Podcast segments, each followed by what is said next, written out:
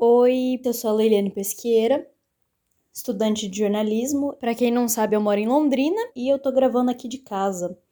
Hoje eu vou te convidar para fazer uma experiência e eu tô aqui na frente do rádio de casa, que na realidade é uma caixa daquelas de som vermelhas. E esse em especial veio de lá do Paraguai. Você já deve imaginar como é que é, né? Tem microfone, Bluetooth, tudo mais. E tem um rádio embutido também, uma antena que não funciona. E eu vou ligar. The Bluetooth device is ready to pair. Agora a gente vai navegar FM pelos... FM Ah,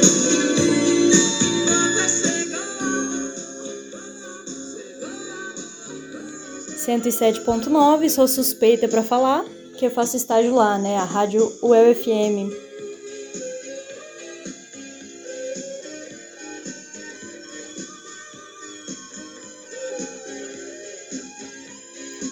Vamos mudar?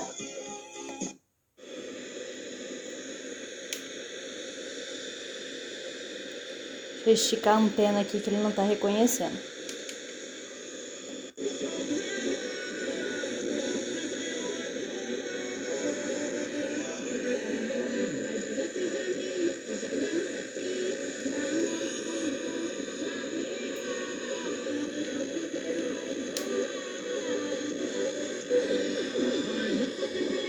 Oitenta e nove ponto zero, tá bem ruizinho aqui, né?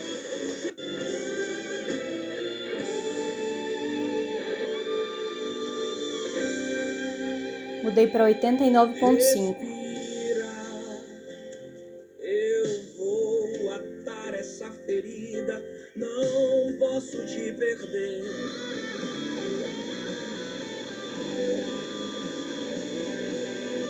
E morre de paixão Agora é noventa e três ponto cinco. Ô saudade, Ô, saudade. vai dizer pra solidão.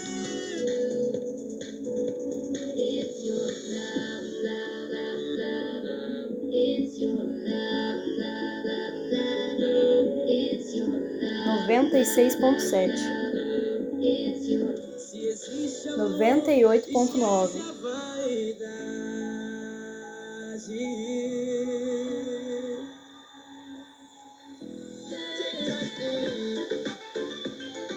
102.1. Parece uma que a gente já ouviu, né?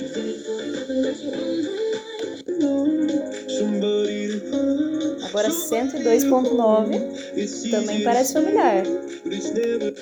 Outra 104.5 tocando um sertanejo universitário. Rádio Gospel FM 24 horas, transmitindo vida.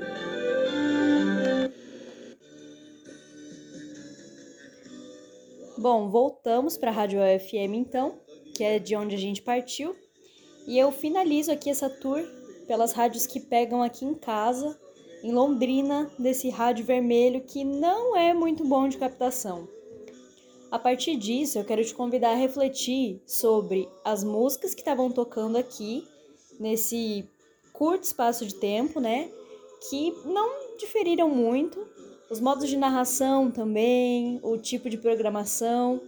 E para dar um embasamento maior para essa conversa, eu invoco Janete Alhauli, que foi diretora da Rádio FM e que teve por 14 anos no ar o programa Música Nova, que vai vir justamente nessa tentativa de contestar a tradição do rádio e de fazer o ouvido pensar, o ouvido questionar e aprender.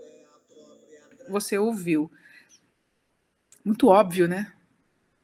Se é rádio, é som. Se é som, você vai ouvir, né? Você, vai, você pode imaginar visualmente, claro que você pode criar suas imagens de quem é essa voz, você pode imaginar o que você quiser, as imagens vêm à mente, e eu acho bacana. Mas rádio é som. Então eu já tinha essa pira, né, na época, assim, eu falava assim, por que, que eu tenho que falar, você vai ouvir? Você... Então, isso causou mais estranhamento ainda, porque foge desse padrão que as pessoas aprendem no curso de rádio em comunicação social, né, no curso de jornalismo. Eu rompi de cara tudo. Aqui, a Janete está fazendo referência ao primeiro Música Nova, que foi ao ar no dia 25 de novembro de 1991. E aí, no segundo momento, logo a seguir, não sei se foi nessa semana ou nas próximas, meus queridos e queridas amigas jornalistas chegaram para mim e falaram assim: o que você está fazendo não é rádio. Aí eu falei, mas o que é rádio? Aí começou uma outra fase do estranhamento, que foi uma reflexão que existe até hoje, num certo sentido, né? Porque hoje, principalmente, com todos os outros suportes, né? Com todas as outras mídias. Então tem toda uma discussão: podcast é rádio ou não é rádio? Não sei o que é rádio ou não é rádio. Bom, mas lá, há 30 anos atrás, eu estava questionando assim: o que é rádio enquanto linguagem? E eu nem sabia, eu nunca tinha entrado no estúdio de rádio. Mas esse pensamento vinha, Leiliane, já de, de um questionamento da própria linguagem musical. Né? Porque quando as pessoas falam assim, o que é música, em primeiro lugar eu sempre pergunto, mas de que música você está falando? Você está falando da música da Idade Média? Você está falando da música dos pigmeus da África? Você está falando da música dos indígenas da Amazônia? Você está falando de qual música, né? Está falando de Beethoven? Está falando de Caetano? De que música? Porque John Cage para mim é música se não é para você, o problema não é do John Cage, o problema é teu, que não escuta isso como música. Então, eu já tinha esse pensamento que vinha da música, né? E muito cara de pau, muito tranquilamente, muito dona dos meus pensamentos, das minhas ideias, que ninguém tem a verdade de nada eu já ficava assim com os meus amigos jornalistas, né? E aí eu ficava assim, olha só o que Música Nova promoveu, né? Estimulou, que foram essas reflexões articuladas com as reflexões que a gente faz na música, sabe? No sentido mais amplo da palavra música. E então é isso do Música Nova. E até hoje, né? Até hoje me chamam para falar de rádio, fazer palestras, para escrever artigos. Na primeira edição do Música Nova saiu matéria na Folha de Londrina, na primeira página do Caderno de Cultura. A Janete concedeu entrevista ao jornalista Nelson Sato e a manchete era a seguinte: Do sussurro ao grito. De imediato, o programa causou muito estranhamento. O próprio Chico Amaro, que era o então diretor da rádio, ligou para ela perguntando o que estava acontecendo. Nessa edição, a gente teve Demetrio Stratos, Meredith Monk e uma articulação com os monges da Mongólia e do Tibete, que tem a ver com as culturas estudadas pelo próprio Demétrio. Sussurros e gritos. Eu coloquei peças do Demétrio Stratos de um porque assim, o Demétrio, ele deixou dois CDs dois CDs que, que registram um trabalho de pesquisa muito intenso sobre a busca, sobre a recuperação do que ele chama dos sons perdidos, dos sons esquecidos, que tem a ver com a tua infância. Porque toda a pesquisa do Demétrio parte de uma observação dos balbucios da filhinha dele, logo que nasceu, e ele vai acompanhando e observa que a criança perde o som com a aquisição da linguagem, com a aquisição da palavra. E automaticamente você vai inibindo todos os sons que o teu aparelho fonador é capaz de produzir. E quando se produz, causa exatamente isso que eu estou falando: estranhamento, horror. Então a pergunta é: por que, por que, que esses sons que já fizeram parte do teu corpo, ao serem emitidos na fase adulta, causam tanto horror, tanto estranhamento, tanto distanciamento e tanto sei lá o quê? Então, todo o trabalho do Demétrio é de trabalhar essa recuperação desses sons. Então, quando as pessoas ouvem Isso, e daí tem a ver com sussurro, com grito, com balbucio, com, com todos esses sons que o nosso aparelho fonador, como eu disse, é capaz de produzir, né?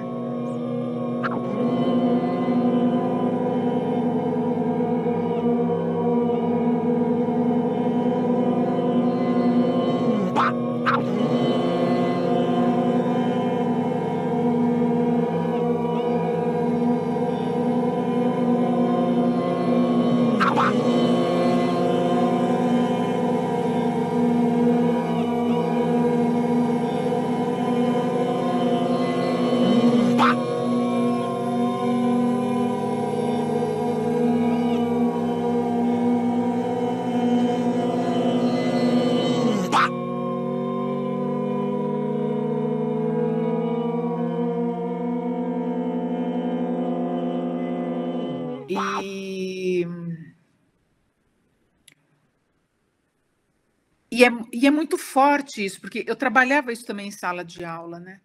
E eu conversava muito com os alunos, principalmente de teatro, é, de onde vem esse nosso estranhamento. E era muito forte esse trabalho com os alunos, que também se sentiam mal. Eu tinha alunos que saíam da sala porque tinham vontade realmente, de, tinham náusea, vontade, de, passavam mal.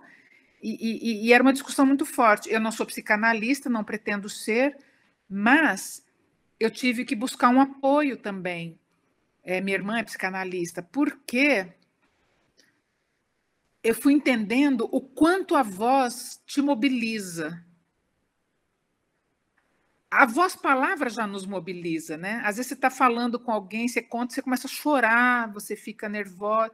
Então, assim, a voz-palavra também te mobiliza, mas esses sons que o Demetrio chamava de sons esquecidos, ou sons, né, sons que você recupera da tua infância e tal, mexem muito mais, muito mais. E traz a memória à tona, traz, sei lá, várias questões. E dentro da música experimental, não só falando de Demétrio, é, tem outros repertórios de outros compositores que chegam ao grito também, que saem do sussurro, né, do quase inaudível à, à explosão da voz, que é o grito. Imagina, menina, o rádio fazendo, tocando isso, né, mostrando isso. Isso é muito raro, né, de se no Brasil eu acho que existiram assim três, quatro programas no máximo que e já não estão todos fora do ar, né? O Brasil hoje não tem mais a gente ouve cada vez menos uma programação que transparece que teve pesquisa. No geral, esses pacotes de música já vêm prontos e eles são comprados. A figura dos programadores, dos músicos, é raridade dentro dos estúdios. O Música Nova ia ao ar toda segunda-feira, às nove da noite, na UFM, que é a 107,9. Eu gastava uma média de 20 horas a 30 horas para montar um programa de uma hora. Porque é um trabalho de pesquisa. O que você escutava no Música Nova tinha um trabalho de pesquisa enorme por trás. Qual é a, temática do programa? Vai pesquisar repertório, vai traduzir os encartes, porque é tudo em inglês ou francês, italiano, a maioria. Aí você tem que fazer edição, aí você tem que fazer o roteiro, aí tem que. Vai para o estúdio, sabe? Então, assim, para traduzir gastava um tempão. E eu nunca estudei roteiro, nem sabia fazer roteiro. Tanto é que tem uns programas que parecem uma aula. Aí o pessoal falava assim: ai, que legal, Janete, adorei. falei, gente, mas eu falei muito. Não, mas foi bárbaro, porque eu nunca tinha ouvido falar desse compositor. Assim, tipo, palestra pelo rádio. Então eu falei: ah, se foi bom para você, então estou contente. Mas eu não gosto. Não gosto do que eu fiz em alguns programas. O programa Música Nova apresenta uma série de quatro programas sobre poesia sonora. O Didi so Mijira so Didi Michi Hodira sa Lepike Sizirias Mijira Didi Michi Hodira na faina Didi Romidro Didi Michi Hodira O so so Michi Michi na faina A poesia nas vozes de John Cage, James Joyce, Antonin Arthur, Demetrio Stratos e outros. Toda segunda, às nove da noite, aqui na Universidade FM. O